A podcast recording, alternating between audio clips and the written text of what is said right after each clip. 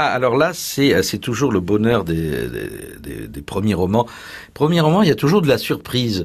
Euh, moi, pour ma part, rarement de la déception, parce que les, les premiers romans, les éditeurs sont exigeants et, et, et en principe, euh, surtout lorsqu'on publie aux éditions Le Passage, qui est une maison d'édition très exigeante, on est rarement déçu. Alors là, je vais vous parler d'un auteur qui s'appelle Jean-Baptiste Maudet et qui a écrit un petit bijou qui vient d'ailleurs d'être couronné par le prix Orange. Et, euh, ce petit bijou a pour titre Matador Yankee. Alors, Matador Yankee, c'est donc ce premier roman d'un auteur euh, dont je n'avais pas euh, entendu parler jusqu'à présent. Euh, c'est normal, c'est un premier roman, mais il a aussi une vie par ailleurs, il est géographe.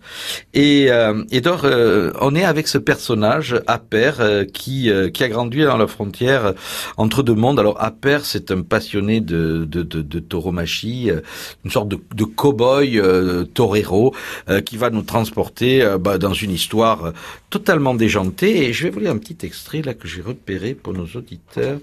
Appert avait prétendu qu'il était capable de torérer seul toutes les bêtes. La Providence avait stoppé les toreros qui devaient l'accompagner. Leurs noms étaient barrés sur les affiches.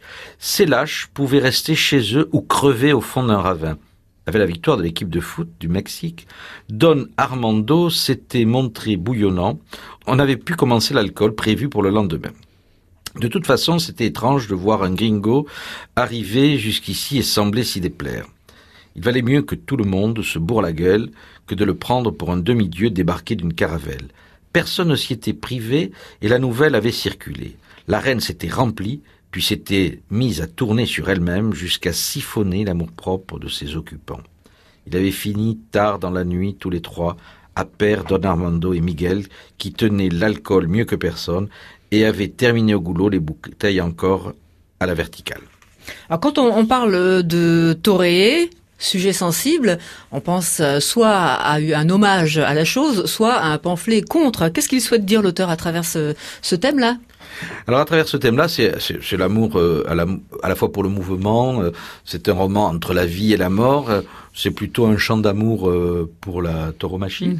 Et, euh, et je pense que ce livre devrait être lu. On, aura un autre livre dans une autre émission, ben aussi par, par les anti-taurins et comme aussi par les aficionados, parce qu'il célèbre à la fois la vie, la mort, l'art et puis le tourbillon que représente ce monde taurin avec ses couleurs, avec avec ses craintes et puis et puis également avec toute la fête qui tourne autour de la tauromachie. Donc on s'attend à quelque chose d'assez sensuel. Sensuel et puis très très bien écrit. Le texte est parfait. Euh, cet auteur, euh, à mon avis, est, est, promis un très bel avenir euh, littéraire. Du moins, on lui souhaite.